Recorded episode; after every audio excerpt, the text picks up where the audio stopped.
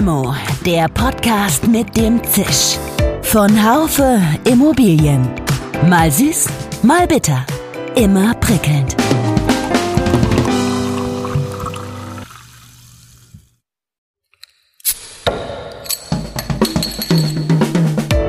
Limo, der Podcast mit dem Zisch. Von Haufe Immobilien. Mal süß, mal bitter. Immer prickelnd. Hallo liebe Limo-Fans, ich glaube, ich übertreibe nicht, wenn ich sage, dass das Thema Gerechtigkeit in der Wohnungspolitik eines der immobilienwirtschaftlichen Kernthemen unserer Tage ist. Es ist nicht gerecht, wenn der Vermieter energetisch saniert, der Heizverbrauch sinkt und der Mieter davon profitiert und der Vermieter nicht. Es ist aber auch genauso wenig gerecht, wenn der Vermieter sein Mieterhöhungspotenzial bis zum Anschlag ausnutzt und dem Mieter nichts anderes übrig bleibt, als dies Zähneknirschen zu akzeptieren, weil er sonst keine andere Wohnung findet. Und es ist sicher auch nicht gerecht, wenn die Krankenschwester in München keinen Wohnraum findet, den sie sich leisten kann. Wow, das Thema Gerechtigkeit ist ein großes. Um das Gerechtigkeitsdilemma ein Stück weit aufzubrechen, haben drei Wissenschaftler aus ganz unterschiedlichen Bereichen in jahrelanger Forschung einen neuen Ansatz entwickelt, der beachtliche Wellen schlägt. Sebastian Siegloch von der Uni Mannheim, Jürgen Kühling von der Uni Regensburg und Steffen Sebastian, Inhaber des Lehrstuhls für Immobilienfinanzierung an der International Real Estate Business School der Uni Regensburg, IREPS. Ihn habe ich ein bisschen mehr vorgestellt als die anderen, weil ich mich freue, mit ihm heute eine Limo zu trinken. Vielleicht ein kleiner Vorgeschmack darauf, was Sie erwartet. Was ist der Dreiklang dass man eben sagt, ich zahle mehr Wohngeld, ich finanziere das eben in Zeiten angespannten Haushaltes, in Zeiten der Schuldenbremse eben nicht beliebig, sondern durch ganz gezielte Umlage auf die Vermieter. Und äh, diese entlaste ich wiederum dadurch, dass ich diese ungerechten Subventionen durch die jetzige Mietregulierung abschaffe. Ich habe das haben Sie gemerkt, eben nicht gegendert. Vermieter ist auch Vermieterin und Mieter ist auch Mieterin. Mein Name ist Dirk Labusch, ich bin Chefredakteur des Fachmagazins Immobilienwirtschaft. Ja, lieber Herr Professor Sebastian, ich grüße Sie herzlich von Freiburg nach Regensburg. Wie geht's Ihnen? Wie läuft der Corona-Betrieb an der IREPS zurzeit ab? Also eigentlich möchte ich mich ja über spannende und angenehme Themen mit Ihnen unter, unterhalten. Der Lehrbetrieb läuft ab, aber fragen Sie mich nicht, wie lange. Wir bangen äh, von Woche zu Woche, dass wir weitermachen dürfen. Wir haben heute den 11.11., .11., ein äh, Karnevalsdatum, aber nur das 21, damit die Hörer uns das auch einordnen können. Wir wollen uns ja heute mit einem Text befassen, den Sie zusammen mit zwei Kollegen geschrieben haben. Also ich bin darauf gestoßen in der FAZ, Jürgen Kühling und äh, Sebastian Siegloch. Da geht es um neue Wege für die Wohnungspolitik, um ein Aufbrechen von Maßnahmen, die eines nicht sind, nämlich gerecht. Aber bevor wir auf diesen Text eben noch weiter eingehen, lassen Sie mich mal beginnen mit der Frage nach der Gerechtigkeit.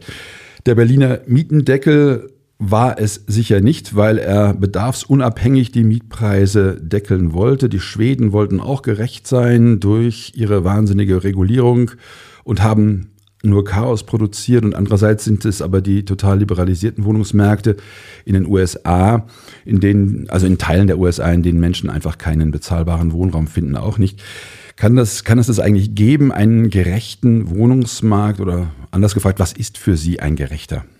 Also zunächst mal, um jetzt auch mal die internationale Einordnung, die Sie schon ja angesprochen haben, vielleicht nochmal vorzunehmen. Der deutsche Wohnungsmarkt hat es in der Vergangenheit eigentlich ganz gut geschafft, die Interessen der Mieter und Vermieter auszutarieren. Und wir haben es geschafft, dass wir einen sehr, sehr erfolgreichen Wohnungsmarkt haben, der für beide attraktiv ist. Der erste Fehler des Ansatzes gerechtes ist es eben nicht, wenn man Reiche und äh, Bedürftige gleichermaßen begünstigt. Das führt eben zu vielen Mitnahmeeffekten und das führt zum Wohnungsmarkt bei zu dem ganz bedauerlichen Phänomen, dass eben äh, Leute, die gut verdienen, sich übermäßig stark mit Wohnraum eindecken. Das führt dazu, dass Leute in Wohnungen Wohnungen bleiben, die eigentlich längst für sie zu groß sind, weil sie es sich entweder finanziell leisten können oder weil sie auf der anderen Seite eben auch nichts Vergleichbares äh, oder Billigeres vor allen Dingen in kleinerer Größe finden. Und das ist genau da, wo wir einhaken. Also das heißt, es geht in Ihrem Modell erstmal um die Förderung von sozialem Mietwohnraum. Es geht ums Mietrecht oder geht es auch um Wohnungseigentumsrecht? Oder geht es um beides? Also primär geht es ums Mietrecht. Also zunächst mal muss man ganz klar sagen, wir haben akut ein Problem. Und wir müssen dieses Problem jetzt lösen und nicht irgendwann in fünf oder 15 Jahren, wenn wir genug gebaut haben und das Angebot so groß ist, dass äh, Sicker-Effekte auftreten, auch für die bedürftigen Mieter. Das heißt, wir müssen diese soziale Frage sofort schnell und zielgerichtet lösen. Und das geht eben nur mit direkter Förderung der Bedürftigen. Jetzt ist ja die Frage, wer ist bedürftig? Und aus unserer Sicht ist das eben so, dass in angespannten Wohnungsmärkten, jetzt möchte ich nicht Berlin nennen, weil der Markt ist vergleichsweise harmlos. Wenn wir uns München anschauen, da sieht es eben ganz anders aus. Da kriegen Sie eben auch mit einem mittleren Einkommen als Familie keinen bezahlbaren Wohnraum mehr. Und das heißt, diesen Familien müssen wir jetzt direkt und sofort Unterstützung angeben, die auch betragsmäßig deutlich über das hinausgehen, was wir bisher an Wohngeld haben. Jetzt muss man ganz klar sagen, das ist natürlich für jemanden, der jetzt, was weiß ich, das klassische Beispiel der Busfahrer und die Krankenschwester oder der Krankenpfleger und die Busfahrerin, die sagen jetzt auf einmal, ja, wie ich arbeite doch jetzt in Vollzeit, ich habe doch eigentlich ein gutes Gehalt. Wieso muss ich jetzt Unterstützung kriegen, um mir eine Wohnung leisten zu können? Da muss man ganz klar sagen, ja, so ist das eben so. Angebot und Nachfrage bestimmen mal grundsätzlich den Preis. Und wer das Gegenteil behauptet, der lässt im Zweifelsfall auch von unten nach oben zu regnen. Das ist eben genauso wie Gravitation. Ich will nicht sagen, ein Naturgesetz, aber so funktioniert natürlich auch mal ein Markt und den Markt kann ich jetzt auch nicht einfach durch 100 Prozent Staat ersetzen. Und was jetzt hier eben, was eben jetzt hier eben so ist, da muss man ganz klar sagen, wenn ich eben sage, der Staat soll eben dafür sorgen, dass ich eine bezahlbare Wohnung kriege und soll jetzt eine Sozialwohnung bauen, er soll kommunalen Wohnungsbestand äh, bauen oder soll eben alle Vermieter dazu verpflichten, die Mieten nur noch so billig zu machen, dass ich sie mir leisten kann, dann stoßen wir zum einen vor das Problem, was ist denn nun billig? Für den einen sind acht Euro spottbillig, für den anderen sind auch sechs Euro noch zu viel. Das heißt also, das passt schon mal von der Richtung nicht. Und zum anderen ist auch das eine Unterstützung. Ja, wenn ich den äh, Staat sage, er soll mir eine kommunale Wohnung bauen, dann kriege ich eine Unterstützung, die Steuergelder kostet. Nur diese Unterstützung ist dann intransparent. Wenn ich den Vermieter verpflichte, auf Miete zu verzichten, die er in einem Markt erzielen könnte, dann ist auch das eine Subvention. Und zwar zum einen eine Subvention des Mieters zu Lasten des Vermieters und zum anderen eben auch wird das durch äh, Steuerausfälle subventioniert. Also die Subvention kriege ich in jedem Fall so oder so als Mieter. Ähm, nur sie wird eben durch eine Subjektförderung transparent. Vielleicht äh, lassen Sie mich da kurz einhaken. Also Ihr Modell basiert ja darauf, dass dass die Bestandsmieten, die bei der Mieterhöhung eine Rolle spielen, äh, von den Marktmieten ersetzt werden. Die Mieten würden erstmal ansteigen. Daraufhin würden Vermieter, wenn ich es richtig verstanden habe, auch mehr Steuern zahlen müssen. Diese ähm zunächst mal müssen die Mieter zunächst mal Geld in die Hand bekommen. Ja, wir werden niemals genügend Sozialwohnungen, kommunale Wohnungsbau, Genossenschaftsmodelle, wie sie es auch alle haben, für alle haben. Und ich habe ein großes Problem, die Gesellschaft noch weiter zu spalten in diejenigen, die jetzt eine, äh, den Luxus haben, in einer kommunalen Wohnung zu wohnen, ohne mit Kündigungsschutz und billigem Preis und der Rest muss sehen, wo er bleibt. Das heißt, das kann immer nur eine Beimischung zur Lösung sein. Aber wenn wir jetzt nicht sagen, wir verstaatlichen komplett den Wohnungssektor, ja, ist das niemals eine Lösung für alle. Das heißt, wir brauchen zunächst mal eine Lösung für alle und wir brauchen sie schnell. Und das heißt für mich eben Wohngeld in, also für uns heißt das Wohngeld in deutlich größerer Höhe und eben auch für einen deutlich ausgeweiteten Personenkreis in angespannten Wohnungsmärkten. Und jetzt ist natürlich die Frage, wie finanziert man das? Ja, und ein strammer Kommunist würde jetzt nicht ganz zu Unrecht sagen, ja, wieso soll denn der Staat die Wuchermieten der Vermieter bezahlen? Und dann sagen wir eben, das soll er nun gerade nicht, sondern wir möchten das finanzieren durch eine Sondersteuer auf Mieten. Ja, und das scheint jetzt ein nicht besonders exotischer Gedanke zu sein. Der DIW kam jetzt äh, vorgestern mit einem Modell raus, wo er auch eine Mietensteuer macht, aber unser Vorschlag ist ganz anders geartet. Ähm, will ich jetzt auch nicht weiter vertiefen. Aber in aller Deutlichkeit, dieses neue Wohngeld, das wird zunächst mal von den Mietern selbst finanziert, von den Vermietern selbst finanziert. Das, und das kann man auch ökonomisch rechtfertigen. Ja, also bevor jetzt dann der Nächste wieder kommt und sagt, ja Gott, Steuererhöhung, das kann ja jeder machen, das ist keine Steuererhöhung, sondern das ist jetzt zunächst mal eine Abschöpfung eines Übergewinns, den man eben in einem derartig angespannten Markt erzielen kann und nach strenger Ökonomie auch erzielen muss, weil wenn ich keine in einem Markt, in dem es ein Angebot fehlt, keine Überrendite erziele, dann wird das Angebot nicht ausgeweitet. Nur ich kann davon also auch nach strengen ökonomischen Prinzipien in aller äh, Übereinstimmung mit dem, was Marktwirtschaft und Wettbewerbsökonomik sagen, einen Teil abschöpfen, ohne dass ich den Markt kaputt mache. Dieser Teil heißt natürlich Teil und nicht alles. Jetzt lassen Sie mich das aber dann bitte noch zu Ende bringen. Und die Frage ist dann, äh, dann sagt man einfach, okay, äh, ja, dann werden die Vermieter stärker besteuert, wunderbar. Und äh, wie sollen die dann die Aufgaben, die jetzt kommen, äh, finanzieren? Wie sollen die das stemmen können? Ja, dann sagt man, okay, das macht man eben dadurch, indem man die jetzigen Restriktionen des Mietrechts, die unsystematisch Reiche und be, äh, äh, tatsächlich Bedürftige völlig willkürlich, unsystematisch und nicht zielgenau unterstützen, äh, indem man die halt abschafft. Jetzt will ich auch nicht, Herr, Herr, Herr äh, Labusch, sagen, jetzt führen wir denn dann den freien Markt ein, sondern wir werden auch hier die Marktwirtschaft ein Stück weit zurücknehmen würden. Das heißt, wir passen die ortsübliche Vergleichsmiete, die Berechnung der ortsmäßigen Vergleichsmiete, im Volksmund auch Mietspiegelmiete genannt, dahingehend an, dass wir sagen, wir nehmen die Mieterhöhungen aus der Berechnung raus und machen nur die letzten Neuvermietungen der letzten sechs Jahre dazu. Natürlich werden dadurch die Mietspiegelmieten stark steigen.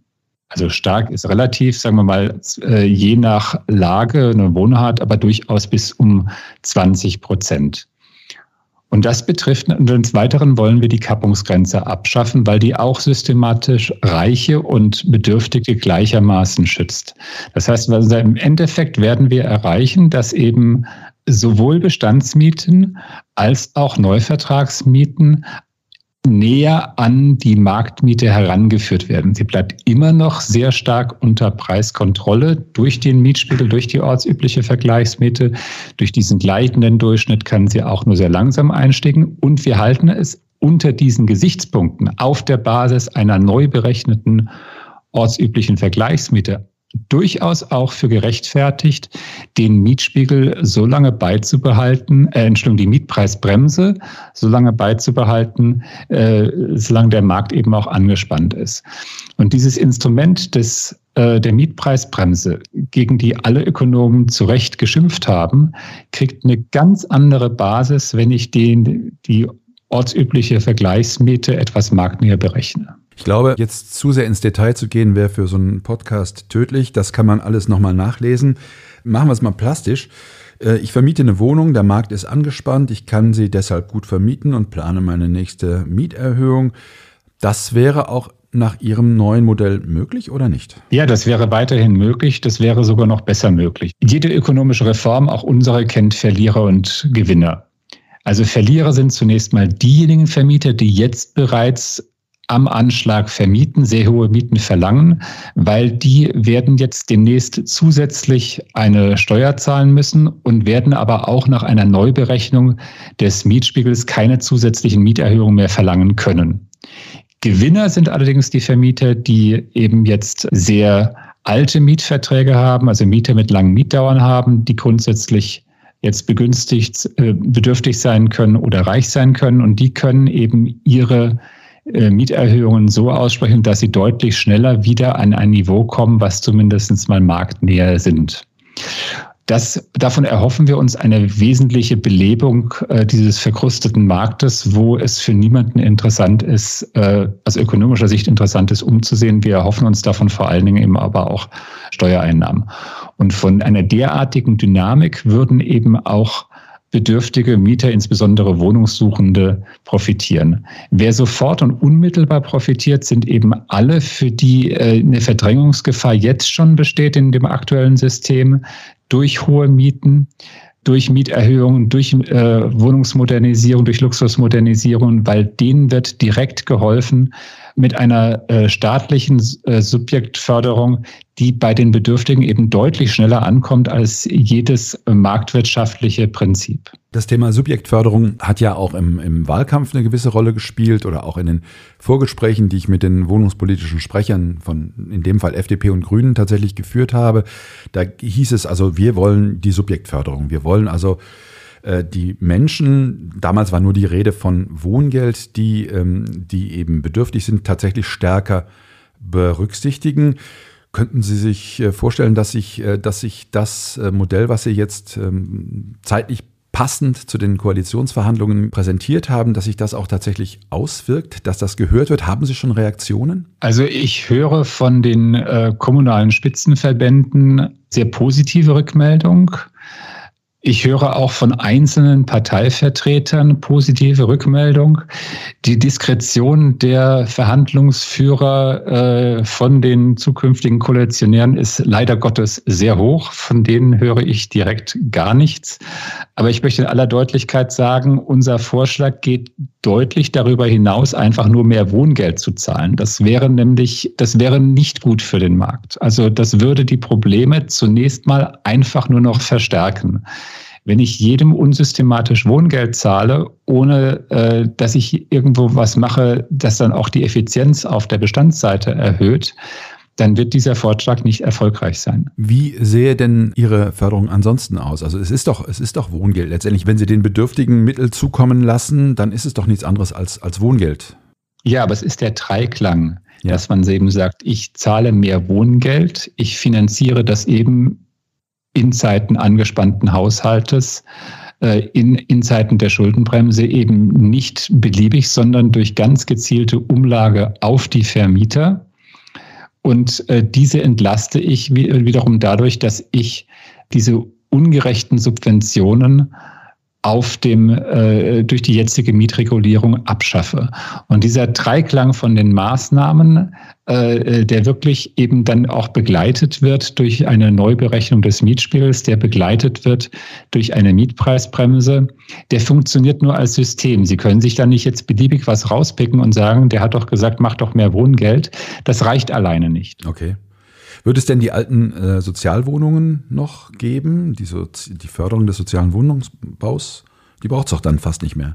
Im Extremfall würde ich sagen, die braucht es nicht mehr. Und insbesondere, haben Sie ja bei dem äh, sozialen Wohnungsmarkt, haben Sie zum einen mal das Phänomen der Happy Few. Einige wenige kriegen die Sozialwohnung, die anderen müssen sehen, wo sie bleiben.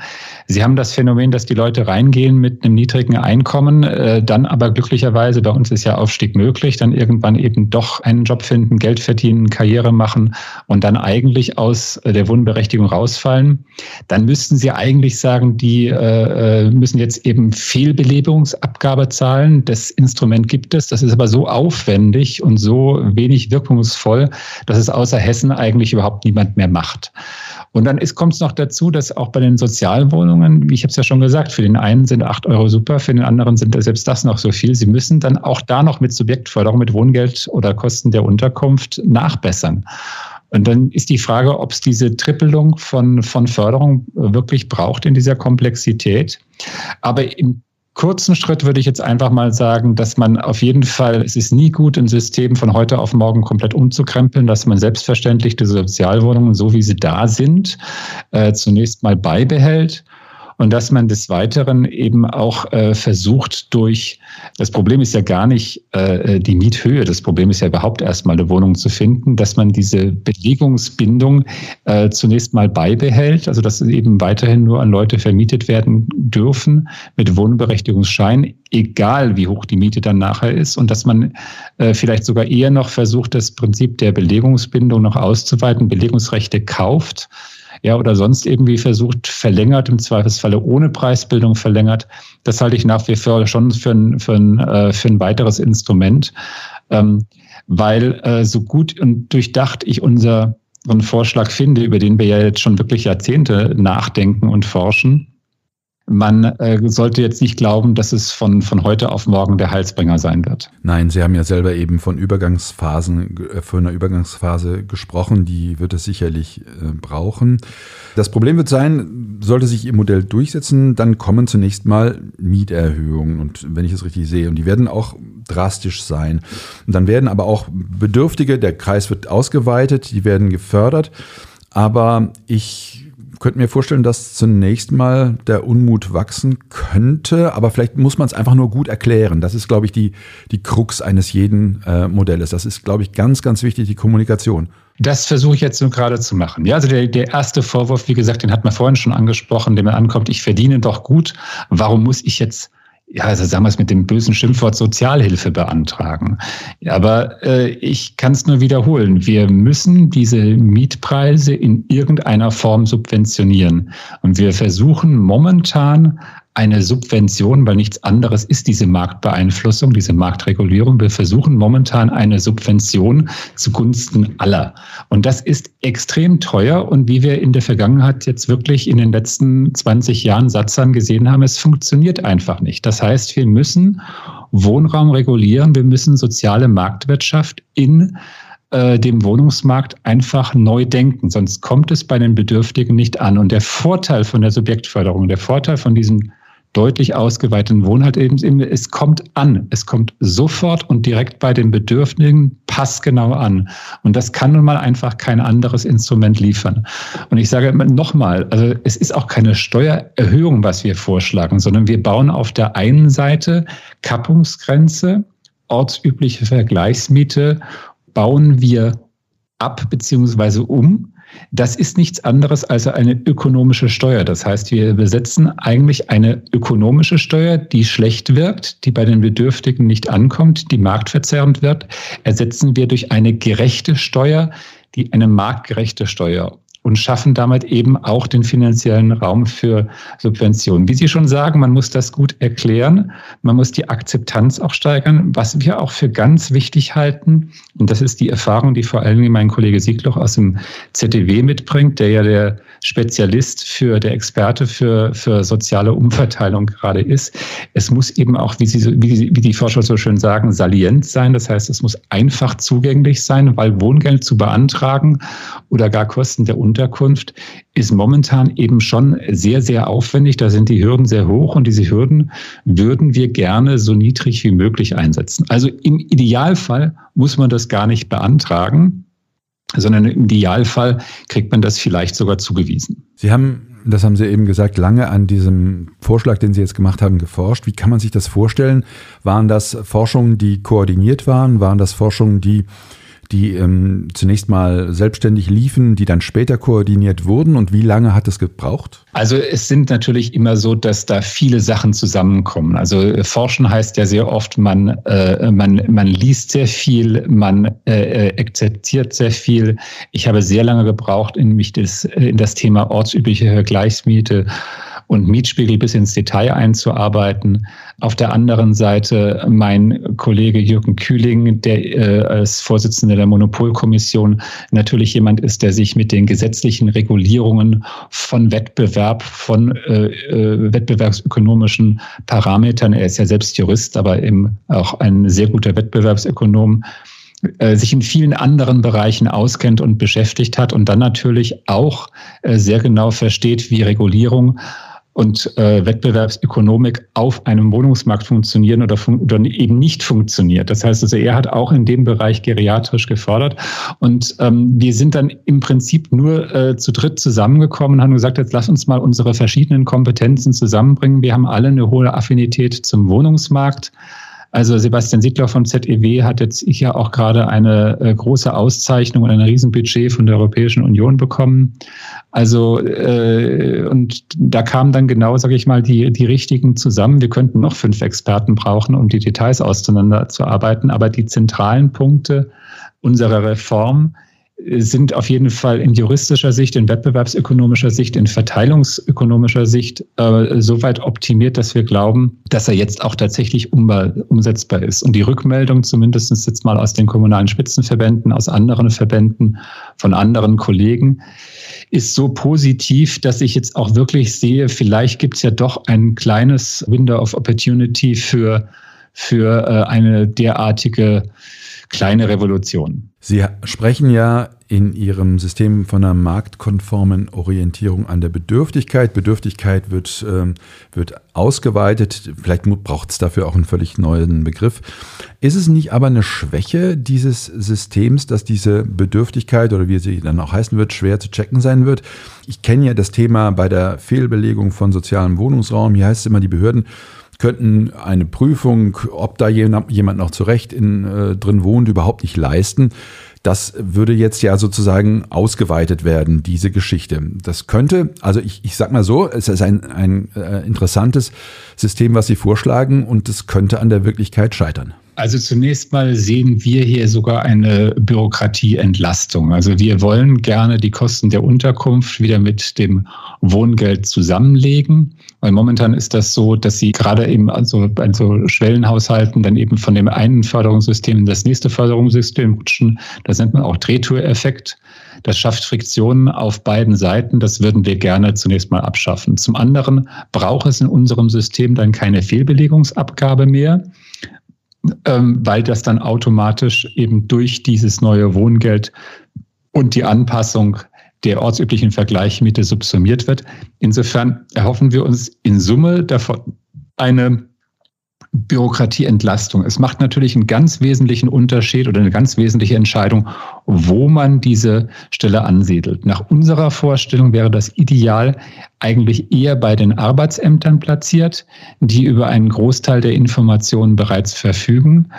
Aber wichtig ist natürlich auch, dass man das, dass man etwas derartiges auch wirklich gut organisiert. Und wie gesagt, wir sind uns der Tatsache, dass die Fehlbelegungsabgabe in der derzeitigen Form als systemfremdes Sondersystem innerhalb des Sozialgefüges nicht ohne Grund äh, nicht funktioniert. Also insofern wollen, müssen wir das System schon als Ganzes sehen. Aber ich ähm, bin da sehr zuversichtlich, dass der Teufel steckt im Detail, das ist richtig. Deswegen haben wir uns ja auch im Gegensatz zum DIW für eine, zum Beispiel für eine sehr, sehr einfache Form der Besteuerung vorgestellt und wollen eben äh, auch im Bereich der, dieses Wohngeldes möglichst pragmatische Lösungen haben. Also, Herr Labusch, Ihre Kritik nehme ich zur Kenntnis, aber auch an das haben wir gedacht. Ähm, wir sind auch so weit im Detail, dass wir uns auch überlegen, wer das wie macht. Kommen wir nochmal ganz kurz zu diesem DIW-Vorschlag. Die haben dann äh, einfach nur gesagt, da geht es, glaube ich, darum, um die progressiven äh, Mieten zu besteuern, also die Netto-Kaltmieten oberhalb von 100 Prozent der ortsüblichen Vergleichsmiete. Das ist ja schon auch nochmal ein Weg in eine bestimmte Richtung. Äh, das hat aber mit dem, was Sie äh, vorhaben, gar nichts zu tun. Sie sagen ja auch, die, die höheren Mieten würden auch stärker belastet. Also es hat insofern äh, schon was mit uns zu tun, weil die Kollegen vom DIW äh, genau wie wir eben sagen, wir müssen jetzt einfach mal äh, in ganz andere Richtungen denken. insofern geht der Vorschlag vom DIW wie unserer schon in die andere in die gleiche Richtung. Es ist nur vom Ansatz her ein anderer. Also der, der DIW-Vorschlag bezieht sich jetzt ja zunächst mal nur auch in seiner Argumentation auf Berlin und möchte hier eine Alternative schaffen zum Mietendeckel.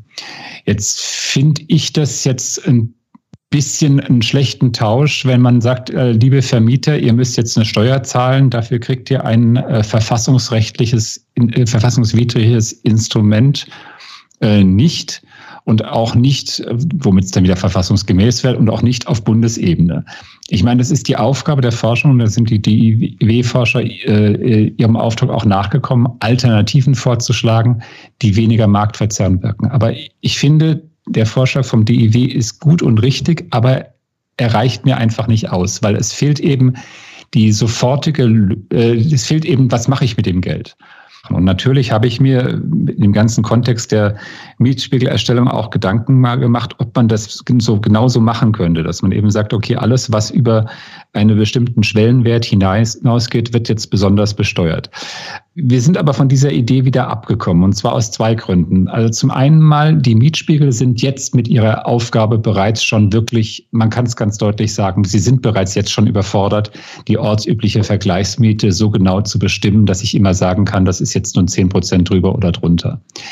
Die jetzt noch weiter zu überfrachten und zu sagen, sie werden jetzt sogar Bestandteil einer Besteuerungsgrundlage, würde, glaube ich, in in, da wird es dann wirklich, äh, ich will nicht sagen Krieg geben, aber dann geht die Auseinandersetzung wirklich noch auf eine ganz neue Ebene und dann wird es auch in der Verwaltungsabwicklung im Detail wahnsinnig komplex.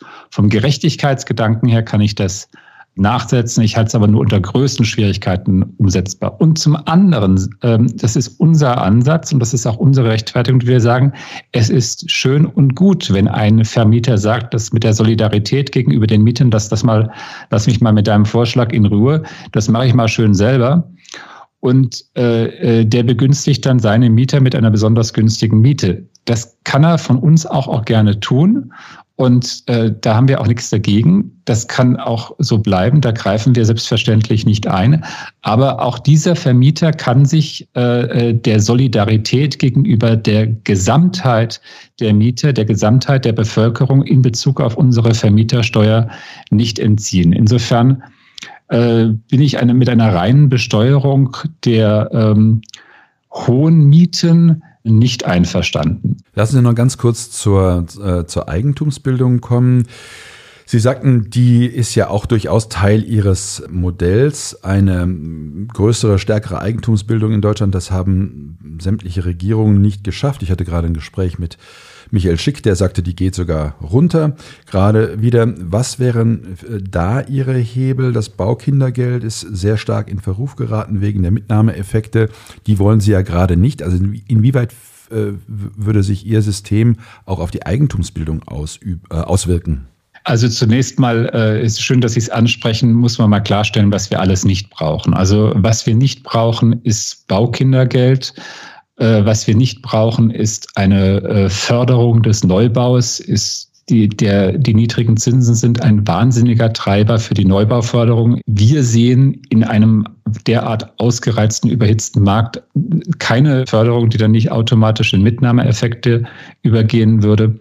Also wo wir eben ein Problem sehen, ist, die Zinsen die sind niedrig, die laufende Belastung können sich Leute mit einem soliden Einkommen in der Regel leisten. Oftmals ist es ja so, gar so, dass äh, die Eigentums, äh, die Belastung durch Eigentum in Form von Zins und Tilgung nicht teurer sind als die, die Miete. Also das heißt, bei der laufenden Förderung brauchen wir keine Unterstützung. Das macht der Zinsmarkt im Moment alleine. Das Baukindergeld war eine laufende Unterstützung. Das braucht kein Mensch. Wir haben sogar festgestellt, das hat die Preise im ländlichen Raum äh, äh, äh erhöht. Also da, wo wir es eigentlich nicht wirklich gebrauchen könnten und hat im, äh, im Übrigen dann auch keinerlei Effekt gehabt. Also was wir aber brauchen, die jungen Familien haben ein ganz, ganz großes Problem bei diesen fiktiv, muss man sagen, bei diesen fiktiv hohen Preisen die äh, Eigenkapitalanforderungen zu machen. Und da muss man sagen, okay, denen muss geholfen werden indem man eben eigenkapitalersetzende Mittel denen zur Verfügung stellt. Und das macht man am besten und am elegantesten in Form von Bürgschaften. Also kein Darlehen vom Staat, das es dann umsonst gibt, sondern man gibt denen eben Bürgschaften. Diese Bürgschaften sollen auch, damit sie haushaltsneutral sind, eine gewisse Gebühr kosten. Das nennt man dann Abalgebühr, vielleicht ein Prozent zusätzlich zu dem Zinssatz dazu. Das kann sich der Haushalt ähm, noch leisten. Das ist dann ein Instrument, mit dem auch sparsam dann umgegangen wird. Dann gibt es keine Mitnahmeeffekte. Um Idealfall kann man die Wahlgebühr auch äh, so äh, genau nur so hoch ansetzen, dass sie haushaltsneutral wird. Und damit hat man eigentlich alle Probleme, alle Friktionen bei der äh, Eigentumsförderung im dem Grunde nach bereits beseitigt. Die Zinsen sind niedrig, laufende, äh, laufende Kosten sind eigentlich nicht das Problem. Das zentrale Problem ist der Eigenkapitalanteil. Und das, das zweite Element, was wir für wichtig halten, und auch das ist wettbewerbskonform, dass wir einfach sagen, die Erwerbsnebenkosten, das ist das, was weh tut beim Eigenkapital, weil die müssen in der Regel zu 100 Prozent aus Eigenkapital bezahlt werden. Und das sind eben nicht nur die Maklergebühren. Ja, also auch bei der Regulierung der Maklergebühren muss man noch mal hinschauen, ob man da den Wettbewerb nicht noch etwas verstärken kann. Es sind aber auch die Notargebühren und hier liegt seit äh, äh seit mittlerweile auch über 15 Jahren ein Vorschlag der Europäischen Kommission Wettbewerb vor, dass man eben auch die Notargebühren deutlich stärker dem Wettbewerb unterlegen sollten.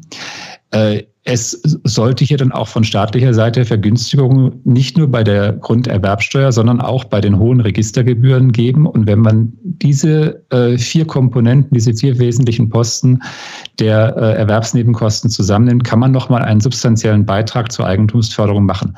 Und das reicht dann auch schon. Also mehr braucht es aus unserer Sicht dafür nicht. Was wir aber nicht vergessen dürfen bei Herr Laderbusch, um das nochmal zu sagen, Eigentumsförderung äh, ist gut und Eigentumsförderung ist auch wichtig. Aber das wird die Lösung auf dem, äh, und das entlastet natürlich auch den Mietmarkt, aber es wird nicht die Lösung sein, weil für wen macht Eigentumsförderung Sinn? Also leider eben auch nur für diejenigen, die eine gewisse Vermögens- und Einkommensschwelle überschreiten. Und das ist eben nicht die Masse der Bevölkerung. Und es ist auch nicht besonders, ähm, sage ich mal, effizient, sein Vermögensportfolio so auszurichten, dass ich 400 Prozent meines Vermögens in eine Immobilie an einem Standort investiere. Das ist das Gegenteil von einer effizienten Portfolioallokation und ein derartiges Klumpenrisiko, das muss man sich erstmal leisten können. Und es kommt hin, noch hinzu, wo kann ich denn wirklich Eigentum kaufen, das dann auch eine solide Basis oder Beimischung meiner Alterssicherung darstellt doch nur in den Gebieten, wo ich mit stabilen oder steigenden Preisen rechnen kann. Und das sind die Schwarmstädte. Wir brauchen aber eben auch Lösungen für die ganzen anderen Städte und Regionen, die eben äh, äh mit Schrumpfungsprozessen zu kämpfen haben oder bestenfalls auf Stagnation hoffen können also man darf es ja nicht verkennen, also die Probleme, die München und äh, Stuttgart, Frankfurt, Berlin und andere Schwarmstädte hatte, die hätte man in Salzgitter oder Hoyerswerda gerne. Genau, lassen Sie ganz kurz, weil Sie es gerade angesprochen haben, Regulierung Notargebühren, auch Regulierung der Maklergebühren, also das wäre schon Teil, ähm, Teil auch der, ähm, des Ansatzes hier, ein, diese, diese Gebühren zum Teil, also auch Maklergebühren zu deckeln. Ja, was heißt hier deckeln? Also ich bin auch kein großer Freund von so starren Lösungen. Der Staat bestimmt, was, was richtig und was falsch ist, sondern richtig ist es dafür zu sorgen, dass der Markt funktioniert, dass Wettbewerb entstehen kann, dass Qualität sich durchsetzt. Und das macht man dadurch zum einen Qualität sichern durch Zugangsbeschränkungen. Die sind beim Notar bereits sehr hoch. Da muss man, glaube ich, wenig tun, was die Qualität angeht. Äh, die sollte man bei Maklern durchaus nochmal nachschärfen. Also ich finde schon, dass jemand, der eine Verkaufsberatung macht, sowohl äh, um den Käufer als auch den Verkäufer zu schützen, eigentlich gar nicht hoch genug qualifiziert sein kann. Aber dann muss man den Wettbewerb so ausrichten, dass sich eben auch der Preis so einstellt, dass, äh, dass das wichtig ist. Und das, die Notare sagen immer, ja, aber wenn wir den Preis nicht machen, dann können wir äh, keine billigen Testamente mehr machen. Äh, wenn, wir den, wenn wir den Preis bei den Grundstücksübertragungen nicht hochhalten, können wir die Qualität nicht sichern. Das halte ich jetzt äh, für ein aus Sicht der Notarlobbyisten durchaus berechtigten Einwand, aber den halte ich für weitgehend gegenstandslos. Ja, lieber Professor Sebastian, wir haben über viele Dinge heute gesprochen. Sehr interessant. Äh, vielen Dank. Wir haben über tausend Dinge aber auch nicht gesprochen, die Teil Ihres Konzeptes sind, nämlich auch zum Teil die Förderung des, des ländlichen ähm, Raumes und die, äh, diese, dieses Thema, dass ähm, Sie auch mit Ihrem Ansatz durchaus eine effizientere Förderung energetischer Modernisierung im Bestand, was ein ganz wichtiges Punkt, ein wichtiger Punkt ist, das noch beflügeln wollten. Das kriegen wir aber jetzt in der Kürze der Zeit nicht hin. Ich appelliere an, an alle unsere Zuhörerinnen und Zuhörer, wenn sie sich ähm, das anschauen wollen, das komplette äh, Konstrukt, dann äh, sich an äh, Sie, an die IREPS zu wenden. Ich äh, habe eine letzte Frage an Sie. Wir geben Ihnen eine Limo aus. Ähm, die können Sie trinken, mit wem Sie wollen. Immobilien aus der Immobilienwirtschaft, äh, also der Immobilienwirtschaft zugehörend oder nicht, lebend oder tot. Mit wem würden Sie sie trinken und warum? Ja, also selbstverständlich mit meinen Kollegen Kühling und Siegloch, um diesen äh, ersten Erfolg unseres Konzeptes zu feiern. Ich habe mich sehr gefreut über das Gespräch. Vielen Dank, ähm, lieber Herr Professor Sebastian. Alles Gute nach Regensburg und äh, bis zum nächsten Mal. Dann bleibt mir nur noch eines. Ich möchte dann Corona-gerecht um die Zusetzung von drei Flaschen Limo, damit wir uns nicht eine teilen müssen. Alles klar, bis bald. Tschüss. Tschüss.